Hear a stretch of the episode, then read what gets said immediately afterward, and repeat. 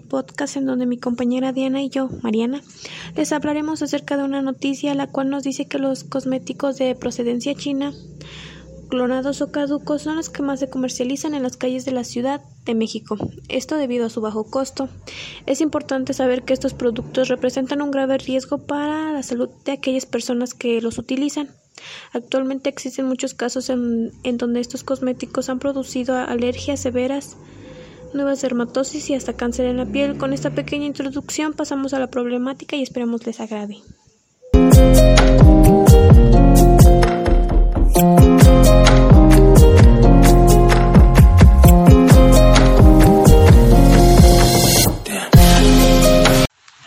Existen varias dermatosis producidas por cosméticos clonados chinos de varios precios en algunas ocasiones no son nada baratos.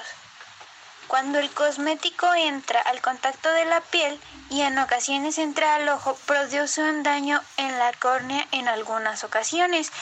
Los perfumes manchan y salen ronchas e irritaciones donde se es colocado. Los barnices irritan demasiado y terminan con lesiones de hinchazón. Por ser demasiado irritantes, estos contienen dos cosas. Una eosina, que es el color del barniz, y dos, laca donde tiene el conservador, que esta contiene algunos irritantes que tienen ácidos, que cambian el pH y produce alguna hinchazón y en ocasiones mucho dolor. En el 2016, la Comisión Federal contra Riesgos Sanitarios, también conocido como la COFEPRIS, decomisó más de 1.300 productos para la belleza, encontrando leyendas excesivas a medicamentos en los cosméticos.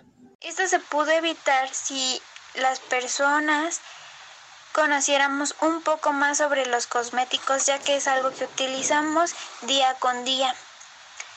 Las leyendas tienen que estar en español y no en otro idioma si no es dominado. Tienen que declarar las siguientes ingredientes del cosmético tiene que contener fecha de caducidad, lote, lugar de producción, lugar de distribución y quién es el responsable del producto.